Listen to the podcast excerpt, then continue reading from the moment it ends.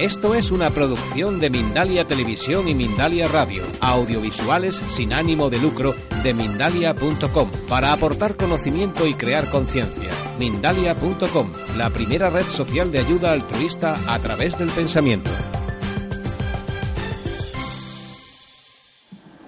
Hablemos ahora de las experiencias de las personas moribundas, porque en el trance final de la vida esas personas también dicen que ven y conversan con seres queridos que ya han fallecido.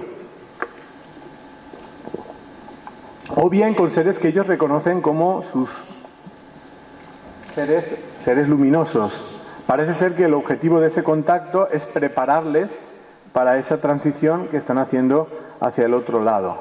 Fijaros hasta qué punto estas experiencias son comunes, que cuando una persona está moribunda en un hospital, los médicos se acercan a la familia y le dicen, prepararos que vuestro familiar va a empezar a alucinar. Mi pregunta es, ¿todo el mundo se ha puesto de acuerdo en alucinar lo mismo? ¿Que ven a seres queridos que ya han fallecido? Y esto es independiente de eh, la creencia que uno tiene. Le pasa a ateos, le pasa a agnósticos, a cristianos, a musulmanes, a judíos.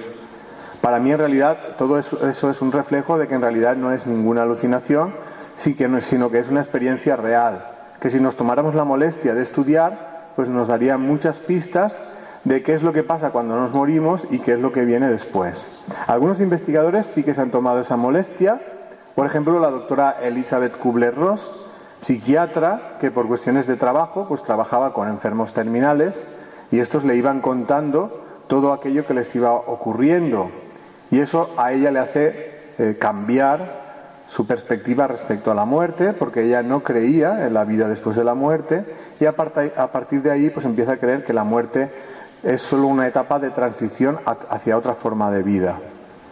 Tiene muchos artículos y muchos libros publicados. Uno de ellos es La muerte, un amanecer, que si no lo conocéis os invito a que lo leáis. También el doctor Peter Fenwick ha eh, centrado sus esfuerzos en estudiar las experiencias de los moribundos eh, que son llamadas experiencias del final de la vida. En esta investigación eh, él ha recurrido a la ayuda de los centros geriátricos, porque en estos centros hay muchas personas que mueren cada día y el personal de estos centros pues tiene mucha información sobre experiencias del final de la vida. En el estudio no solo se ha recogido información de personas que ya han fallecido, sino que se ha empezado un estudio eh, donde se recogen eh, informaciones de personas que en ese momento están en etapa de, fallecer. Quiero decir que cuando una persona eh, en estos centros está moribunda, pues el personal del centro le hace una entrevista donde le preguntan los pormenores de las experiencias que está teniendo en el caso de que tenga algún tipo de experiencia. Esto se ha publicado en el año 2010 en una revista de investigación en geriatría Hablemos ahora de los recuerdos eh, de vidas pasadas. Algunos recuerdos eh, pueden ser espontáneos, sobre todo en niños de corta edad, mientras que otros se pueden obtener a través de hipnosis regresiva. Hay investigadores que también se han dedicado a estudiar estos testimonios. Por ejemplo, el doctor Ian Stevenson, eh, bioquímico canadiense y profesor de la Universidad de Virginia, él se ha dedicado a estudiar los casos de niños que recuerdan espontáneamente otras vidas. Lo que él ha intentado es comprobar si lo que el niño recuerda ha ocurrido realmente, es decir, a documentar históricamente el recuerdo. Si consigue comprobar que el recuerdo ha ocurrido, lo considera como un caso real y si no lo consigue, pues lo desecha como eh, recuerdo de otra vida. En ese esfuerzo de recopilación de información, pues han conseguido una base de datos de más de 2.000 casos de niños a los cuales se comprueba que su recuerdo ha ocurrido realmente. Él tiene varios artículos de investigación y algunos libros, uno de ellos es 20 casos que hacen pensar en la reencarnación. También el doctor Jim Tucker ha seguido, ha continuado el trabajo de Ian Stevenson en la Universidad de Virginia, ha seguido publicando artículos de investigación sobre niños que recuerdan otras vidas y ha escrito el libro Vida antes de la vida, los niños que recuerdan vidas anteriores. Hablemos ahora de las personas que recuerdan otras vidas a través de regresión o hipnosis regresiva. Los primeros recuerdos, eh, los primeros casos de personas que decían recordar otras vidas aparecieron en realidad espontáneamente, sin que hubiera una intención de explorar en otra vida. Generalmente en las consultas de terapeutas que utilizaban la hipnosis regresiva en sus terapias, sobre todo cuando había personas que eh, tenían algún tipo de trauma que no conseguían identificar cuándo empezó en la vida. Los terapeutas pensaban que podría tratarse de un trauma de la infancia temprana que se ha olvidado pero que no se ha superado. Por eso pedían a sus pacientes que eh, cuando les hacían la hipnosis que volvieran al momento en el que se inició el conflicto o el trauma. Para sorpresa de ellos, en vez de volver a un momento de la infancia, algunos de esos pacientes volvían o eh, eh, contaban una situación que parecía haber ocurrido en otra vida. Incluso había personas que contaban cómo habían muerto en la vida anterior y cómo esa forma de morir había causado el trauma o la fobia de la vida actual.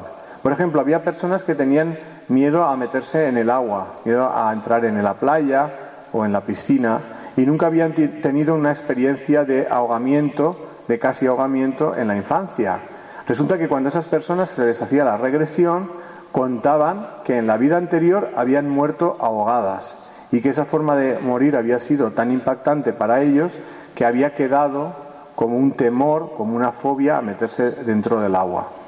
Algunos libros que hablan sobre estas experiencias por ejemplo, Vida antes de la vida de la doctora Helen Wambach o eh, Vidas pasadas del doctor Peter Fenwick. Como eh, podéis comprobar, Peter Fenwick está metido en todos los fregados.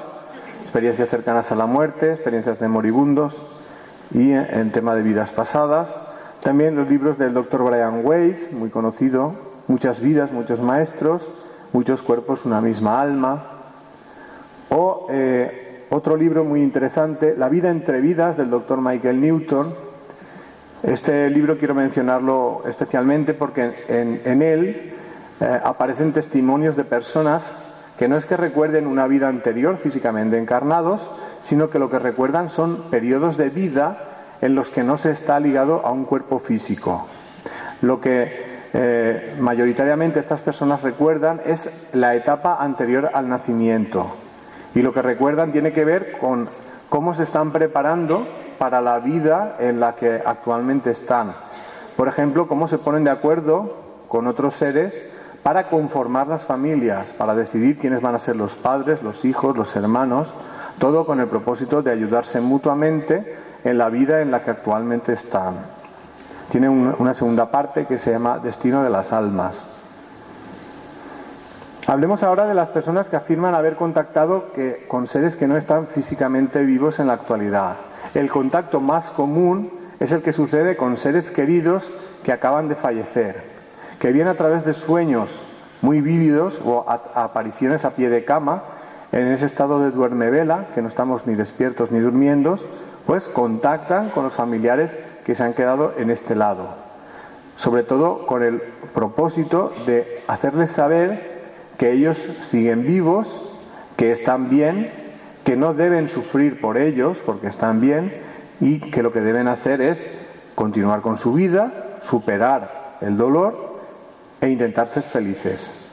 Y se les hace saber que en algún momento se van a volver a reencontrar cuando los familiares que están aquí también pasen al otro lado.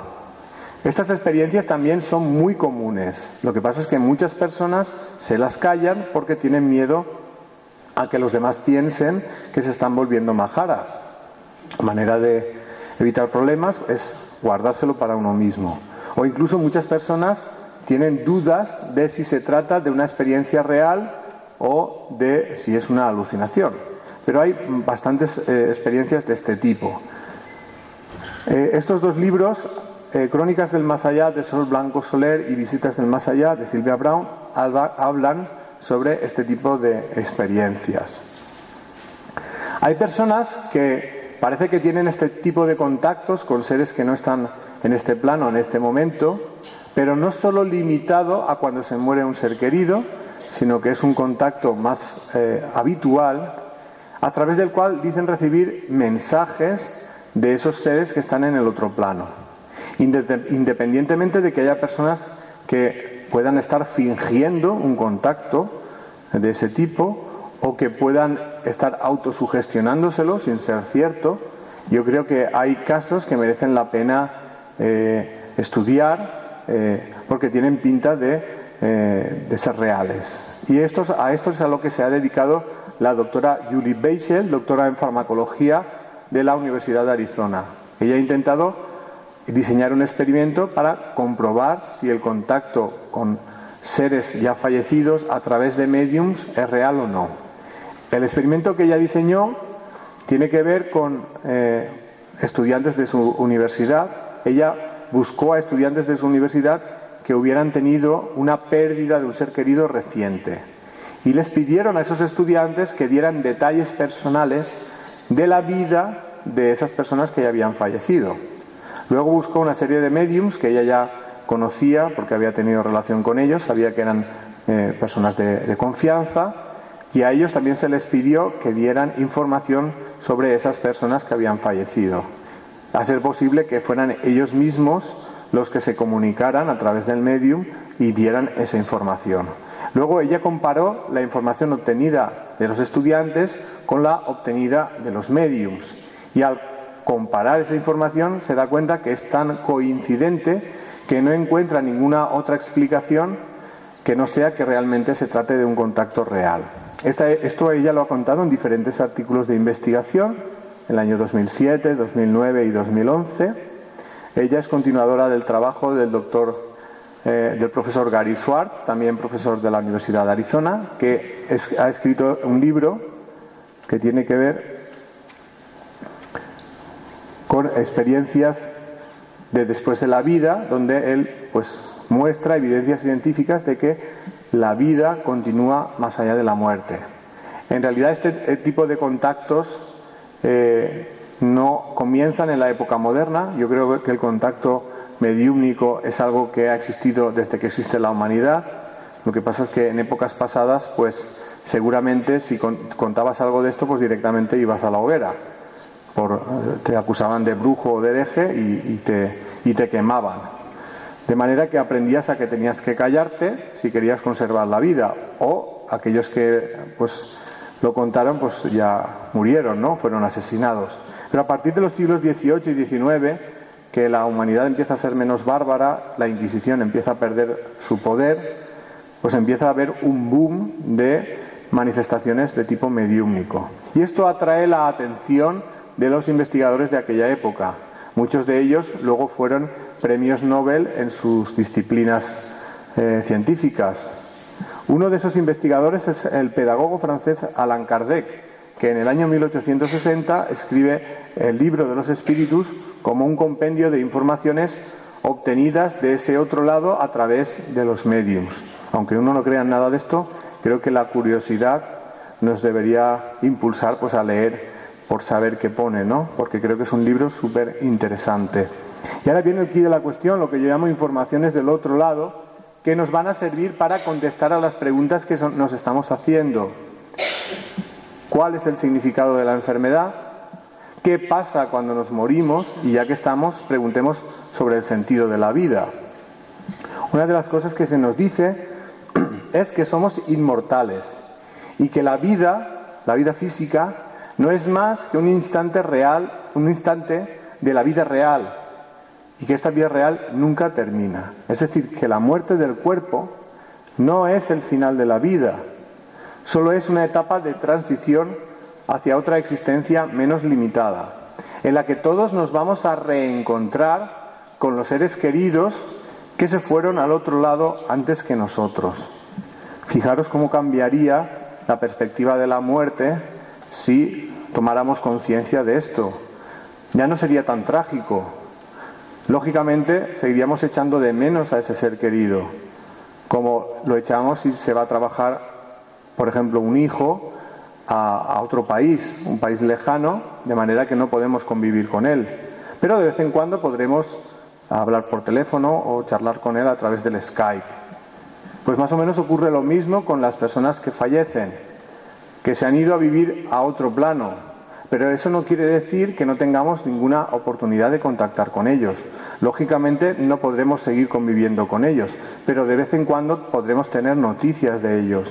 Y eso sucede sobre todo eh, cuando estamos durmiendo, porque en ese momento nos podemos separar de nuestro cuerpo y en ese estado podemos tomar contacto con seres que están en el plano espiritual. Por eso muchas personas han recordado o han soñado que hablaban con seres que ya han fallecido, porque en ese momento del sueño realmente el contacto se ha producido. Y eso sirve un poco para sobrellevar mejor esa ausencia, esa, ese echar de menos a las personas queridas. También se nos dice que existe un plan para cada uno de nosotros, que lo que pretende es que vayamos creciendo, sobre todo en nuestra capacidad de amar, que sea por nuestros propios medios a base de experimentar en el plano físico con libertad y que las circunstancias a las que nos enfrentamos en la vida no son casualidad, sino que es consecuencia de lo que hemos vivido en otras vidas, que antes de nacer ya conocíamos cuáles eran esas circunstancias. De hecho, son circunstancias que elegimos nosotros mismos, todo con el propósito de desarrollar nuestra capacidad de amar. Y una de esas circunstancias puede ser el venir eh, a pasar por una enfermedad congénita. Es decir, que desde este punto de vista, la enfermedad congénita tiene que ver con lo que se ha hecho en otras vidas. Generalmente, cuando se han cometido actos donde se ha hecho sufrir a otros seres, incluso se les ha podido causar la muerte. Cuando alguien comete un acto de esa naturaleza, ese acto queda impregnado en su propio ser como una especie de tóxico psíquico. Y esto le impide continuar su proceso de evolución. Necesita deshacerse de él para poder continuar avanzando. Y una de las formas que puede optar para deshacerse de ese tóxico es cuando vuelve a encarnar, transferírselo al cuerpo. Es decir, que el cuerpo actuaría como una especie de esponja o de paño que absorbe el impacto de ese tóxico. Pero al mismo tiempo, a través de esa transferencia, se puede producir una alteración en la configuración genética y esto provocar la enfermedad congénita. Pero a través de esa enfermedad, ese ser va a vivir una experiencia de sufrimiento semejante a la que él causó en los demás. Y esto es lo que le sirve para aprender. Para que se entienda mejor, os contaré un caso real que tuve la oportunidad de conocer. Se trataba del caso de, un chaval que desde muy pequeño le diagnosticaron una enfermedad congénita, era un tipo de leucemia, y a consecuencia de esa enfermedad pues tuvo una vida de bastante sufrimiento. Resulta que este chico quería ser piloto de aviación, pero como tenía esta enfermedad nunca le dejaron cursar los estudios de piloto, pero sí los de azafata, y justo cuando estaba a punto de terminarlos fallece. Ya os podéis imaginar el dolor de la familia, de la madre, totalmente pues desolada, pensando que ni la única cosa que le había hecho ilusión a su hijo, pues la había podido llegar a disfrutar. Y resulta que en ese estado de cosas, ya el hijo habiendo fallecido, el hijo se le aparece a la madre desde el otro plano y le dice, mira mamá, no quiero que sufras por mí, porque yo ahora estoy bien.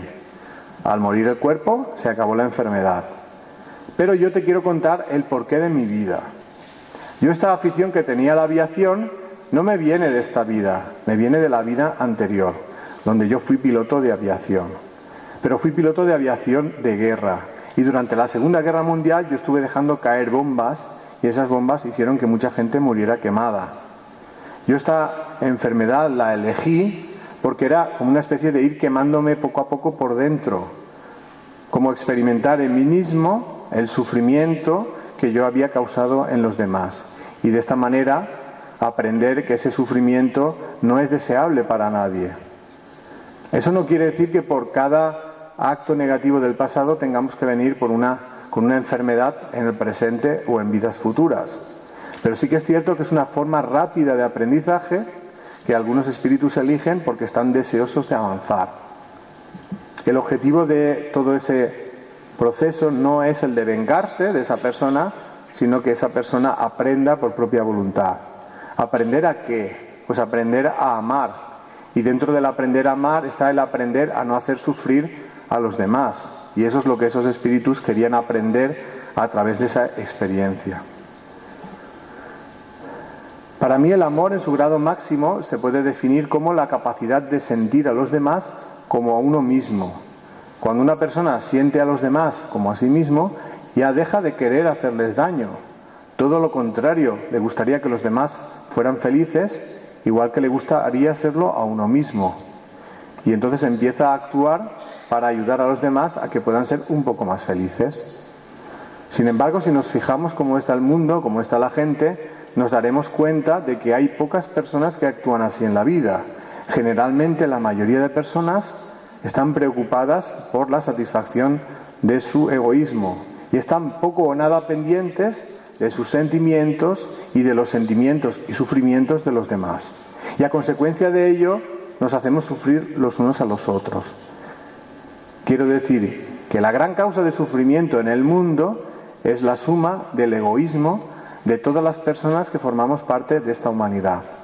Por eso, para poder desarrollar la capacidad de amar, es tan importante desarrollar los sentimientos de amor como eliminar el egoísmo. Y el egoísmo tiene muchas formas de manifestarse. No pensemos solo en el egoísmo material, en la avaricia o en la codicia. Hay muchas formas de egoísmo. En los libros, las leyes espirituales y la ley del amor, hablamos de cada una de esas formas de manifestación del egoísmo, de cómo reconocerlas y de cómo ir poco a poco eliminándolas. Por cuestiones de tiempo yo solo voy a hablaros de dos, que son el apego y el miedo. Pero antes de eso me gustaría dar unas pequeñas pinceladas de cuáles son los primeros pasos que hay que dar para poder desarrollar la capacidad de amar. Para mí el primer paso es el amarse a uno mismo, porque la persona que no se ama a sí misma difícilmente puede querer a las demás. Sabemos que las personas que tienen la autoestima muy baja no tienen ni ganas de vivir. ¿Qué pueden hacer esas personas por los demás? No pueden hacer nada. Primero tendrán que recuperar el deseo de vivir y eso es a través de quererse a sí mismos. Pero hay que saber distinguir lo que es el amarse uno mismo de lo que es satisfacer el propio egoísmo, porque a veces lo confundimos. Por ejemplo, hay personas que dicen, no, no, si yo me quiero un montón.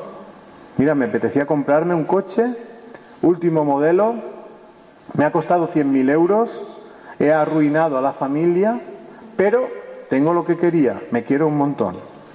Esto no sería amarse a uno mismo tal y como yo lo entiendo, sino más bien satisfacer un capricho material. Cuando hablo de amarnos a nosotros mismos, me refiero a reconocer cuáles son nuestras necesidades afectivas, a reconocer cuáles son nuestros sentimientos y pasar a desarrollarlos para que sean el motor de nuestra vida. Y para poder hacer eso es necesario que nos conozcamos interiormente. Conocernos interiormente significa saber distinguir lo que sentimos de lo que pensamos. Porque dentro de lo que pensamos está la influencia de toda la educación que hemos recibido. Y si es una educación represiva con los sentimientos, podemos estar actuando por lo que pensamos en contra de lo que sentimos. Y esto nos hace sufrir. Un ejemplo para que se entienda mejor lo que quiero decir. Pongamos el caso de una mujer que está casada, que se casó cuando era joven, pero que se ha dado cuenta de que no es feliz porque no está enamorada de su, de su marido. Si esa mujer se quisiera a sí misma, primero reconocería que no está enamorada y el siguiente paso sería decirle a su marido, oye, que yo no estoy enamorada de ti, por lo tanto, ni soy feliz ni te puedo hacer feliz a ti. Vamos a dejar la relación. Pero imaginemos que esa mujer ha sido educada en la educación tradicional que le decía que el matrimonio era para toda la vida y que romperlo es un pecado. Aunque eso no es lo que más nos afecta. Lo que más nos afecta es el qué dirán. ¿Qué pensarán los demás de nosotros si damos ese paso? ¿Cómo va a reaccionar la pareja? ¿Lo va a encajar? ¿Se va a volver agresivo? me va, va a tomar represalias contra mí, se va a deprimir. ¿Cómo va a reaccionar la familia? ¿Cómo va a reaccionar las amistades, la sociedad en general? ¿Qué va a pasar con los hijos en el caso que haya hijos en la pareja, la relación? ¿Qué va a pasar con la hipoteca? Menudo marrón, si no la podíamos pagar entre los dos, ahora que, ¿qué va a pasar, no? Yo digo ahora que hay tres tipos de relación, de formalización de relaciones de pareja, el matrimonio, la pareja de hecho y la pareja de hipoteca.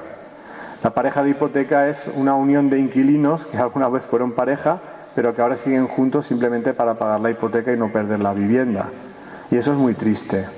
Imaginemos que esa mujer, por alguna de esas razones, o por la suma de varias de ellas, decide continuar esa relación de pareja. Pues esa es una mujer que actúa por lo que piensa en contra de lo que siente. Una mujer que no se quiere a sí misma y a consecuencia de ello sufre. Y si no resuelve esa situación de sufrimiento, esto puede desembocar incluso en una enfermedad física. Por eso yo siempre eh, pido que las personas reflexionen sobre su vida, sobre si son o no son felices, y en el caso de que reconozcan que no son felices, que indaguen en los motivos por los cuales no, son felices. Y si descubren que el motivo principal es porque no viven de acuerdo con lo que sienten, pues que empiecen a cambiar esto. Primero que se aclaren en sus sentimientos y cuando ya lo tengan claro, que tomen decisiones de acuerdo con esos sentimientos, para que su vida sea un reflejo de sus sentimientos.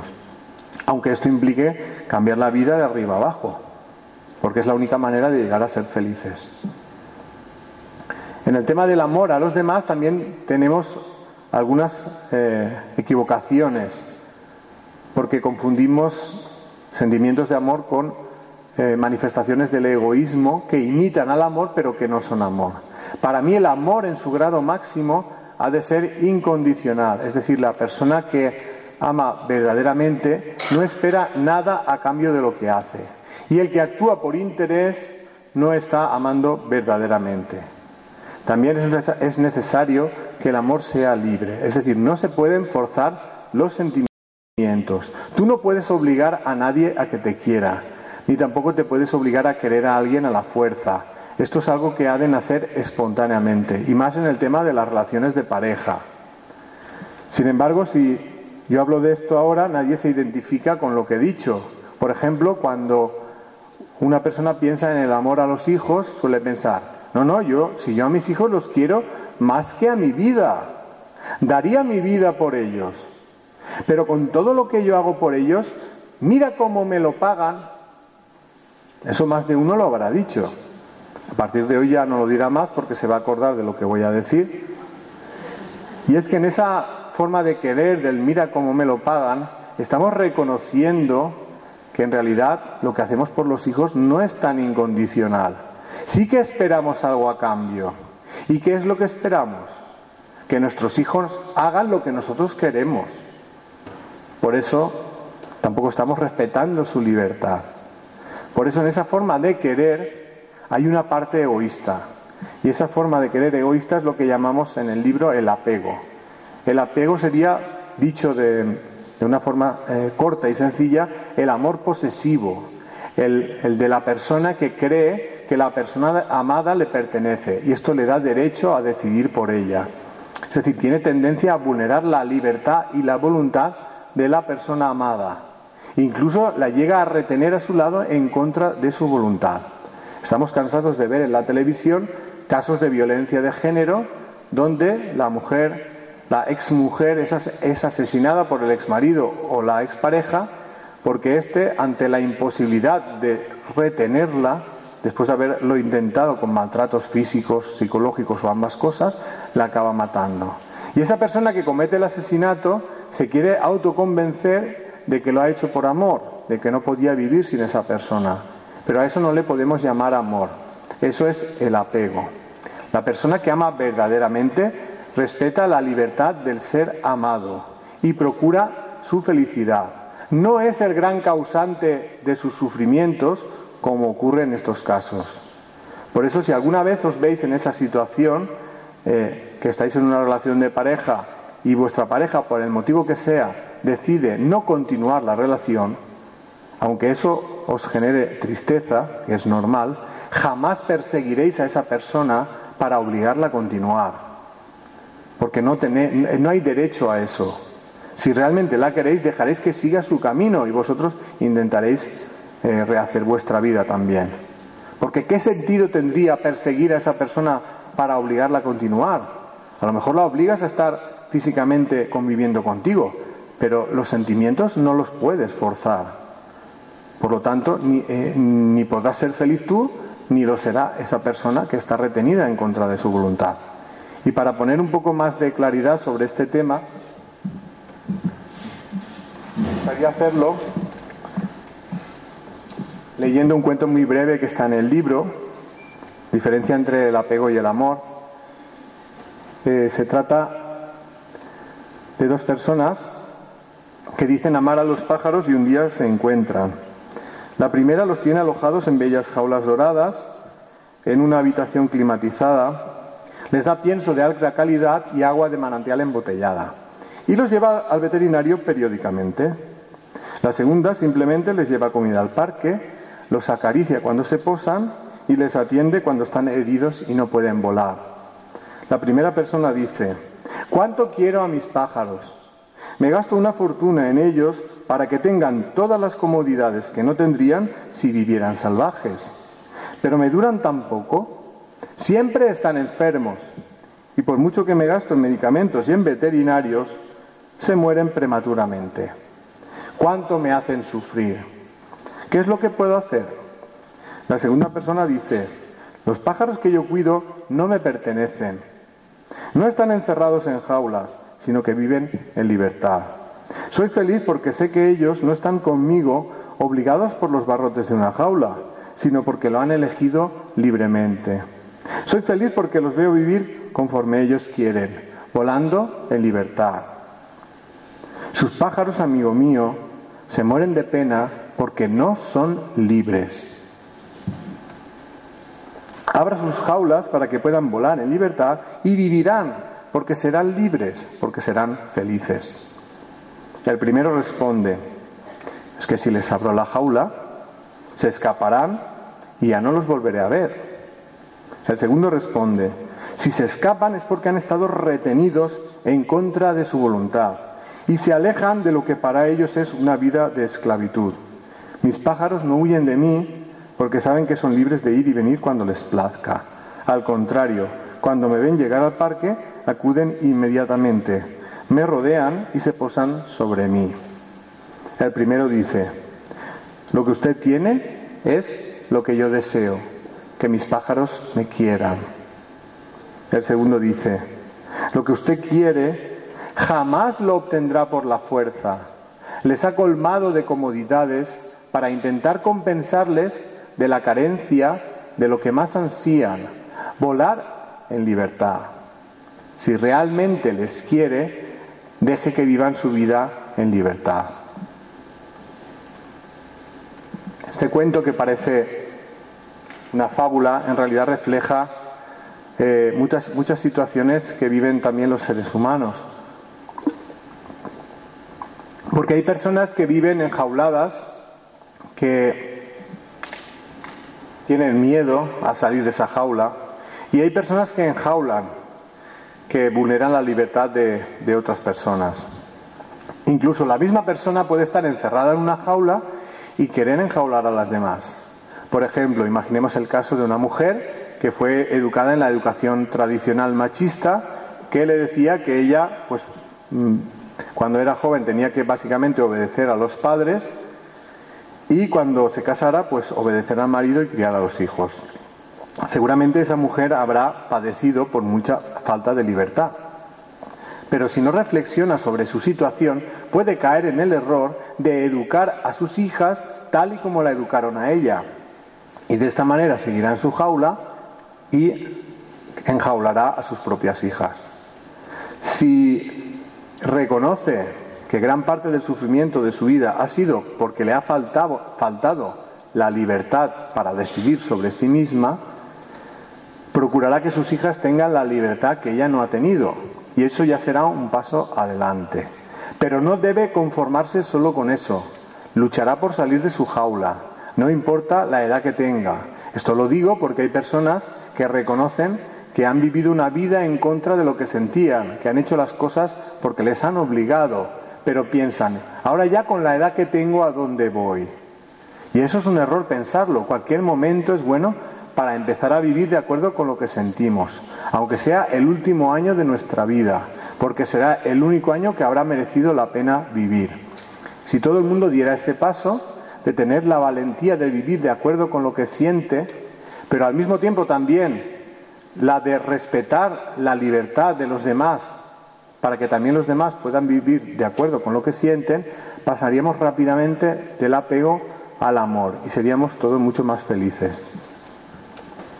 Algunos ejemplos de cómo se vulnera la libertad de otra persona por culpa del apego. Hay apego en la madre que retiene a los hijos a su lado cuando son mayores y se quieren independizar. O hay apego en el marido que considera a la mujer de su propiedad e intenta anular su voluntad y libertad para satisfacer sus deseos. Quien dice marido a la mujer dice mujer a marido. En realidad, en cualquier relación de pareja, haya o no un vínculo de matrimonio de por medio, cualquier persona que cree que tiene derecho a vulnerar la libertad de su pareja ya está actuando con apego. Si esto no lo reconoce, hace sufrir a los demás y de paso sufre ella misma. Algunos libros que hablan sobre el apego y el amor, la diferencia que hay entre ellos, son la saga de libros de Ami, de Enrique Barrios. Son cuentos, pero que dicen grandes verdades y por eso los recomiendo. Y ya para acabar la charla, y como dije al principio, os quiero hablar del miedo.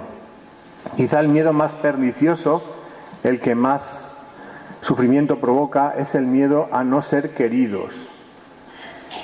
Dentro del miedo a no ser queridos entra el miedo al rechazo, a la incomprensión, al desprecio, a la agresividad de los demás hacia nosotros mismos y finalmente el miedo a la soledad, el miedo a que no nos quiera nadie. Cuando una persona tiene miedo a no ser querida, suele amoldarse a una forma de ser que no es la suya, sino que es la que los demás esperan de él. Generalmente esas otras personas son personas a las que queremos, queremos agradarlas y queremos que nos quieran. Y pensamos que si las complacemos en todo lo que nos piden, nos van a querer más. Pero si en ese deseo de complacer a los demás acabamos renunciando a nuestra voluntad y a nuestra libertad, lo único que conseguimos es ser esclavos en nuestra propia vida y padecer por ello. Además tampoco vamos a conseguir que nos quieran más, porque realmente la persona que te quiere de verdad jamás te pediría que renunciaras a tu eh, libertad y a tu voluntad. Y el que te está pidiendo eso no te quiere, solo se está aprovechando de ti, aunque sea una persona muy cercana a ti. Por eso considero que renunciar a la libertad es un sacrificio inútil, porque no conseguiremos que nos quieran más, sino que se aprovechen más de nosotros, como ocurre en la fotografía de la, de la diapositiva. Dependiendo de cómo se manifiesta el miedo, se puede uno predisponer a unas enfermedades o a otras. Por ejemplo, el miedo que se manifiesta como angustia y falta de aire provoca enfermedades en el aparato respiratorio, como el asma, por ejemplo. El miedo a expresar opiniones suele provocar enfermedades en la zona de la garganta. Por ejemplo, muchos problemas de hipotiroidismo. La persona con hipotiroidismo suele ser persona que calla, que no se atreve, a expresar lo que siente o lo que piensa. El miedo que se manifiesta como represión de la personalidad provoca los conflictos indigestos, enfermedades del aparato digestivo. Y el miedo que se manifiesta en falta de seguridad es el que provoca las enfermedades relacionadas con la baja autoestima, enfermedades de los huesos y de la sangre. ¿Cómo se puede superar el miedo? Pues primero hay que reconocer que se tiene miedo y luego saber a qué se tiene miedo. Y cuando uno ya tiene claro a qué tiene miedo, tiene que intentar enfrentarse a esas situaciones que le generan miedo con valor, preguntándose, ¿qué decisión tomaría si fuera totalmente libre para decidir respecto a lo que siento? Pues esa es la decisión acertada. La persona que va tomando decisiones valientes es la que poco a poco va superando sus miedos. Pues de todo eso van los libros, las leyes espirituales y la ley del amor. Intentan ser herramientas para que nos conozcamos interiormente, para ir desarrollando los sentimientos de amor y eliminando el egoísmo. También intentan responder a preguntas que todos los seres humanos nos hemos hecho, de tipo existencial, de dónde venimos, a dónde vamos y cuál es el sentido de la vida. Ambos libros los podéis descargar gratuitamente por Internet. En el blog que figura ahí, las leyes espirituales.blogspot.com No hace falta aprendérselo con que pongáis en Google las leyes espirituales, la primera entrada que encontraréis es la de ese blog. Eh, también hemos traído libros en formato papel. Los libros en formato papel valen dos euros y con esos dos euros se cubren los gastos de la imprenta, es decir, no hay ánimo de lucro.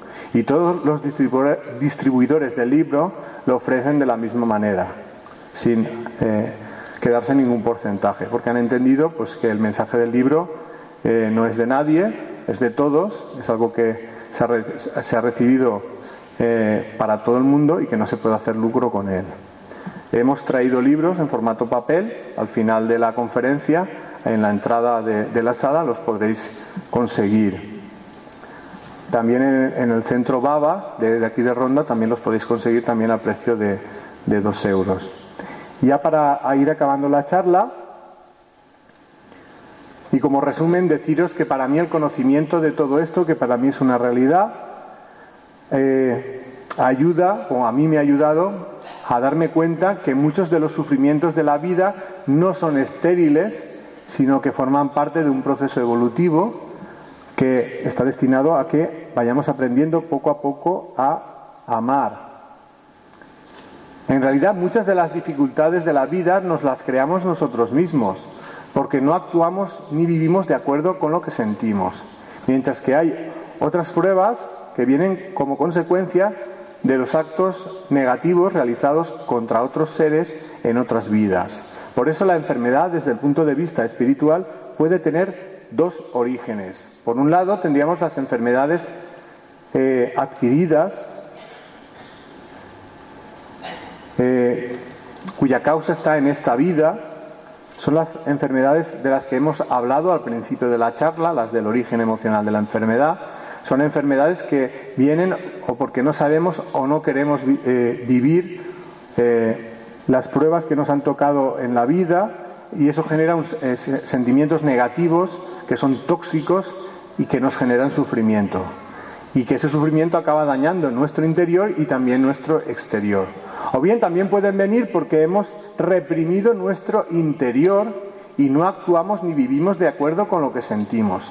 En esos dos casos, la enfermedad física actúa como una especie de alarma que nos avisa de la enfermedad interior y está ahí para motivarnos a hacer un cambio. Por otro lado, tenemos las enfermedades congénitas, que son enfermedades que se originan en los actos cometidos en otras vidas, son pruebas para eliminar deudas acumuladas, es un proceso mediante el cual el espíritu vive una situación de sufrimiento semejante a la que eh, hizo pasar a los demás y de esta manera, eh, a través de la experiencia personal, eh, toma conciencia que ese sufrimiento no le es deseable a nadie y entonces deja de querer provocarlo. Es una prueba decidida por uno mismo antes de nacer con el propósito de aprender a no hacer sufrir a los demás. En cualquiera de los dos casos, la enfermedad debilita las barreras mentales que aprisionan la manifestación de nuestro interior espiritual y de esta manera nos ayudan a adquirir un mayor grado de sensibilidad. Sensibilidad respecto a nuestros sentimientos y sensibilidad respecto a los sentimientos y sufrimientos de los demás.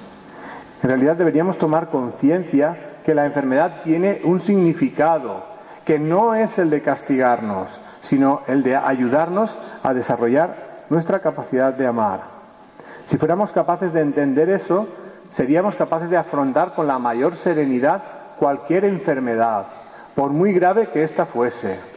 En realidad podríamos afrontar cualquier obstáculo o problema de la vida, incluso la muerte, tanto la propia como la de un ser querido, porque en realidad la muerte no existe.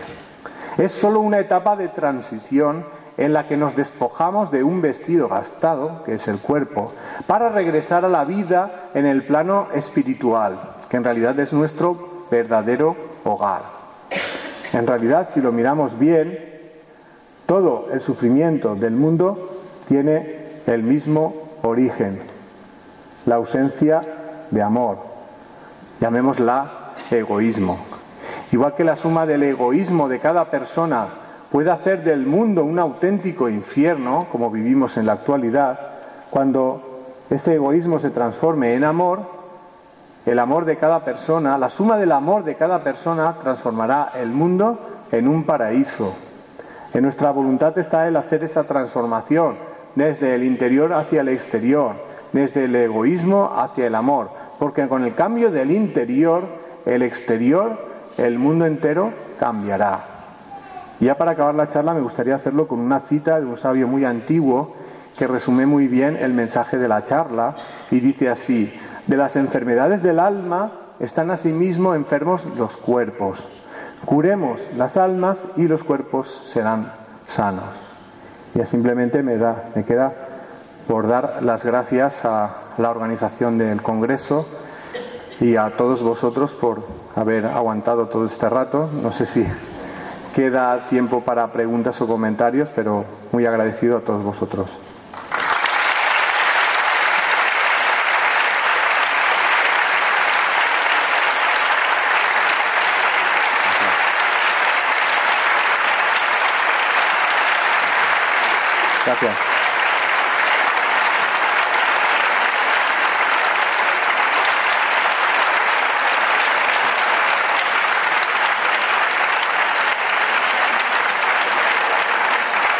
Muchas gracias. No sé si no sé si hay tiempo para preguntas. Eso me lo tendría que decir alguien de la organización. Eh, y tampoco sé si hay micro para que para pasar y, que alguien pueda preguntar.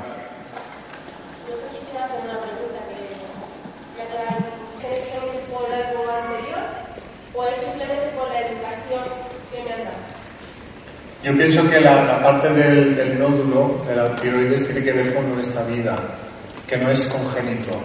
Lo que ocurre a veces es que las formas de educar se van transmitiendo de padres a hijos y se caen los mismos tipos de conflicto, no porque se herede a nivel físico, sino porque se hereda la misma forma de, de actuar, ¿no? esa eh, represión. ¿no?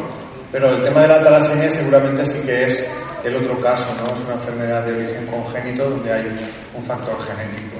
Entonces eh, tendríamos eh, la combinación de, de, los dos casos ¿no? en, en una misma persona. ¿no? Y la, y la de la genética, pues, eh, pues se resuelve porque resulta que el ejemplo que genético he tenido en la, no en la parte del chico, ¿no?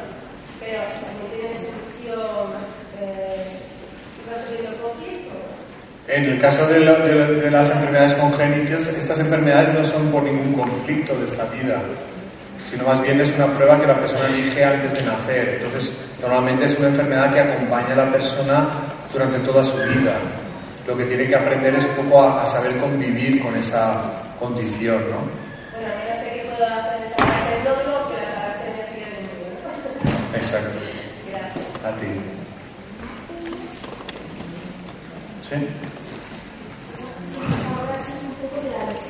pues es una manera de vela. Bueno, el Alzheimer eh, muchas veces también tiene un origen emocional eh, que tendría que ver con un conflicto donde una persona desea olvidar algo de su pasado. Bien porque es algo, en al- a- algo de su pasado le hace padecer, el recuerdo de algo que le ha ocurrido le hace padecer, o bien porque se arrepiente de haber hecho algo donde ha sido él el que ha hecho padecer. Y entonces su conciencia le remuerde y lo quiere olvidar. Como en ambos casos hay un deseo de olvidar, pues al final la enfermedad consiste en eso, en ir olvidando. Mm, Podría solucionarse eh, resolviendo el conflicto, pero muchas veces lo que ocurre es que esto afecta a personas que son eh, personas ya mayores. Como la enfermedad consiste en ir perdiendo facultades, pues resulta todavía más difícil el afrontar la resolución de conflictos, ¿no? Porque entre que tienen las ideas muy fijas y que la enfermedad va afectando la, la- la capacidad mental, pues esas dos combinaciones hacen que, que resulte complicado la resolución. Y luego la, la ELA, ¿me habéis dicho? Esclerosis lateral amiotrófica. Bueno, en general cuando hay parálisis, no voy a hablar en general de las parálisis, el doctor Hammer habla de conflictos de, eh, de impotencia, en el sentido de cuando una persona quiere quiere hacer algo y se ve, se ve impedida para hacerlo, o se ve obligada a hacer algo que no quiere hacer. En esos casos se pueden producir enfermedades que eh, transcurren como una parálisis muscular, que se produce eh, eso, la parálisis de algunos miembros de su cuerpo. También dependiendo del conflicto, los miembros que se paralizan son unos u otros. ¿Alguna?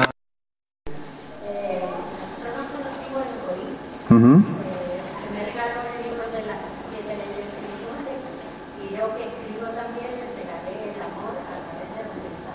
el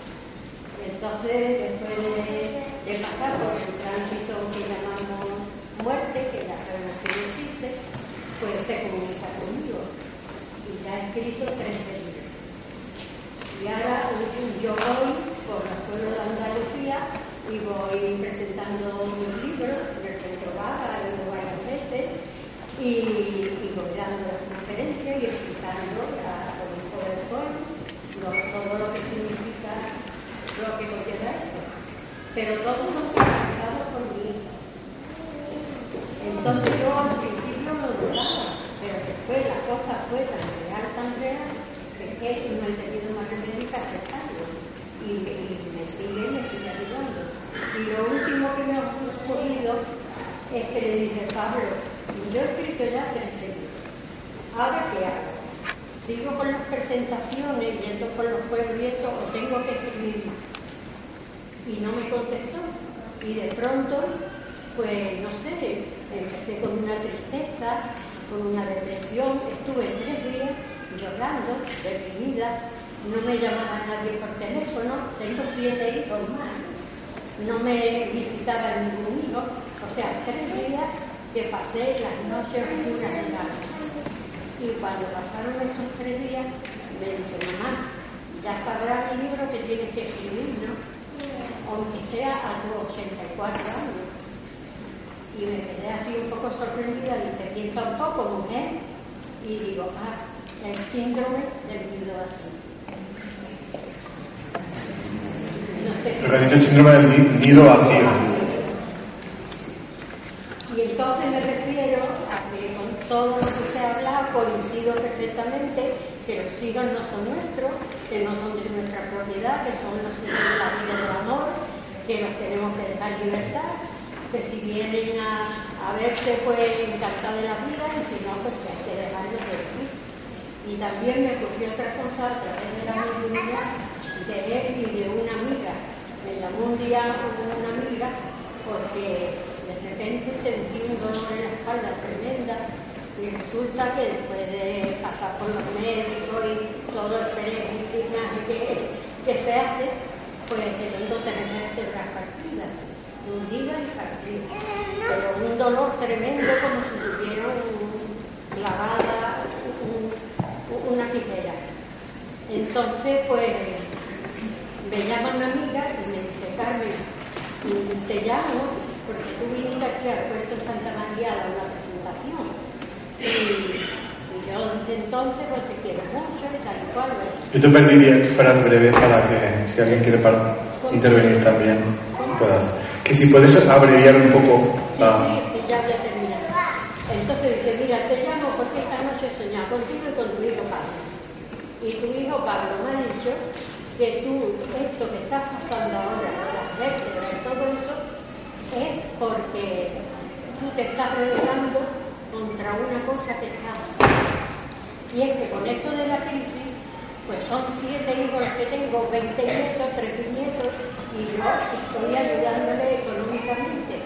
Pero cuando venían al tiempo que le tocaba de darle a uno su paga, yo me rebelaba. Y yo decía que de 46 años de profesión y ahora mis hijos están en la calle. Dice, entonces, me dice, ya tu hijo Pablo te, te dirá. Esa misma noche me dice, mamá, aquí lo que pasa es que tú no le estás dando a mis hermanos el dinero con amor incondicional. Te lo está dando por obligación.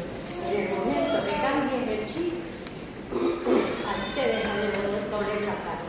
Te doy una semana para que te levantes la cama. Porque yo le había pedido, dice, me has pedido una cosa que eso nunca me lo tenías que haber pedido. Y es que si tú no te quedas postrada en una cama en una silla de ruedas, ayúdame y me llevas. Y dice, y eso tú no me lo puedes pedir, porque tú tienes que vivir todavía muchos años, tienes que seguir escribiendo más libros y tienes que aprender a vivir el amor incondicional, igual que en este libro lo escribiste, por lo tanto. Muy bien, pues muchas gracias. ¿eh?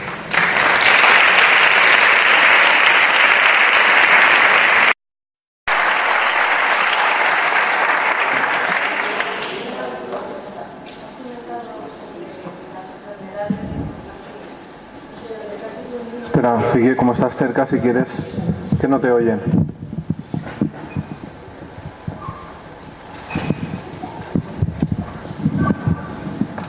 En el caso de un niño que sufre la pérdida momentánea y en estos momentos tiene una enfermedad, es como una cándida en la sangre.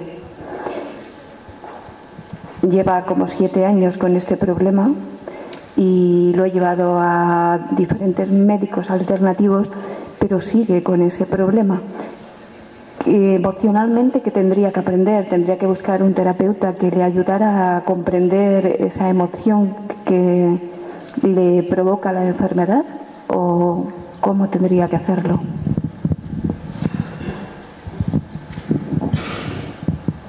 No es una cosa que no se puede responder, pues cada caso es un mundo, ¿no? Entonces habría que conocer la situación del niño y saber si hay un, tema emocional detrás o no. Eso sería más cuestión para comentarlo en privado. Pero sí que puede ser que venga de origen emocional y que haya que, que tratarlo a nivel emocional. Y si a lo mejor no mejora es porque el conflicto no se ha resuelto todavía. O tiene eh, épocas de fase de conflicto activo, fase de solución, altibajos, entonces vuelve a, a recaer, porque la, la infección al final sería la fase de solución, pero puede estar recayendo continuamente en el mismo conflicto. Y por eso no, no, no, no cesa ¿no? De, de manifestarlo a nivel físico. ¿Sí?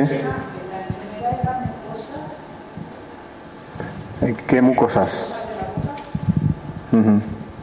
Es un poco complicado el, el decirlo así sin conocer el caso, ¿no? Pero sí que es cierto que muchas veces el órgano, la zona del cuerpo donde aparece, eh, te dice un poco o te da la clave. Cuando una persona es un problema de la boca, puede tener algo que ver también con, con la expresión, el no hablar o el callarse, porque la boca también es el órgano del habla, ¿no? Pero es muy difícil decirlo sin, sin conocer el caso en particular, ¿no?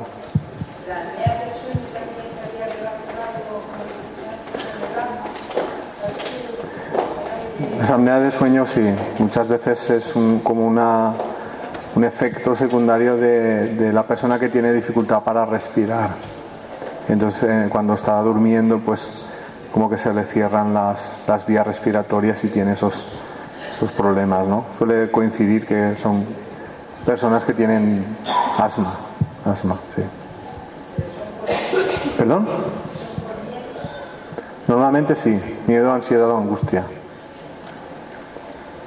Pues, una pregunta más, sí.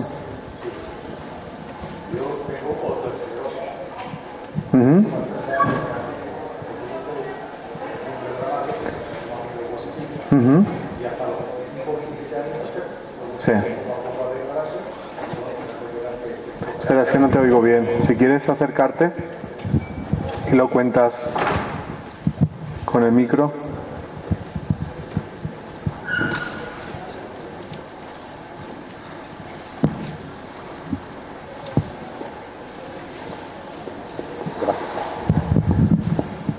Eh, tengo otoesclerosis. Esto es una enfermedad que se produce cuando estás en el vientre de la madre, no se congelan bien los huesecillos, no se congelan bien los huesecillos del oído y, y bueno, pues vives bien, oyes bien hasta que tienes 27, 28 años, que entonces cuando empieza eso a degradarse y ya pues tiene que ser intervenido quirúrgicamente para que te pongan un teflón, una cosita ahí y puedas seguir oyendo.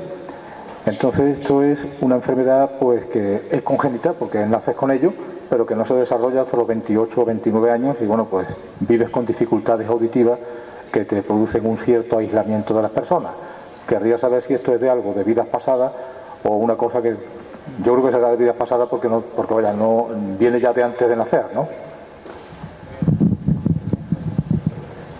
Normalmente ser enfermedad congénita suele ser algo de otra vida, ¿no? Uno viene a, a, pasarlo, a pasar esa situación, aunque no se despierte en el inicio de la vida, ya viene como, como, con un timer, o sea, que, cuando llega ese momento se despierta, ¿no? Entonces es aprender a convivir con, con ello.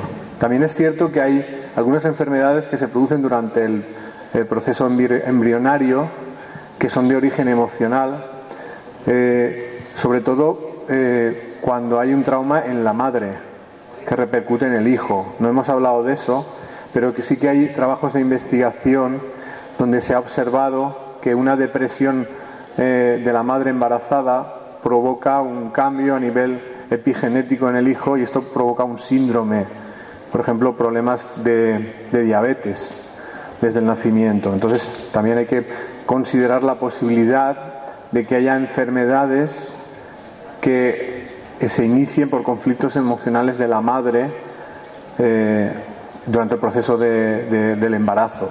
Porque en ese momento el espíritu ya se ha ligado al bebé en gestación y percibe todo lo que la madre está percibiendo, incluso si eso no es querido, no es bienvenido o no, o sea, rechazo hacia él, o si la madre está triste, pues todo eso puede impactar en el espíritu bebé y esto también puede provocar enfermedades pero normalmente casi la mayoría de veces si es congénita suele ser por una experiencia del pasado, pero no podemos descartar también esa posibilidad.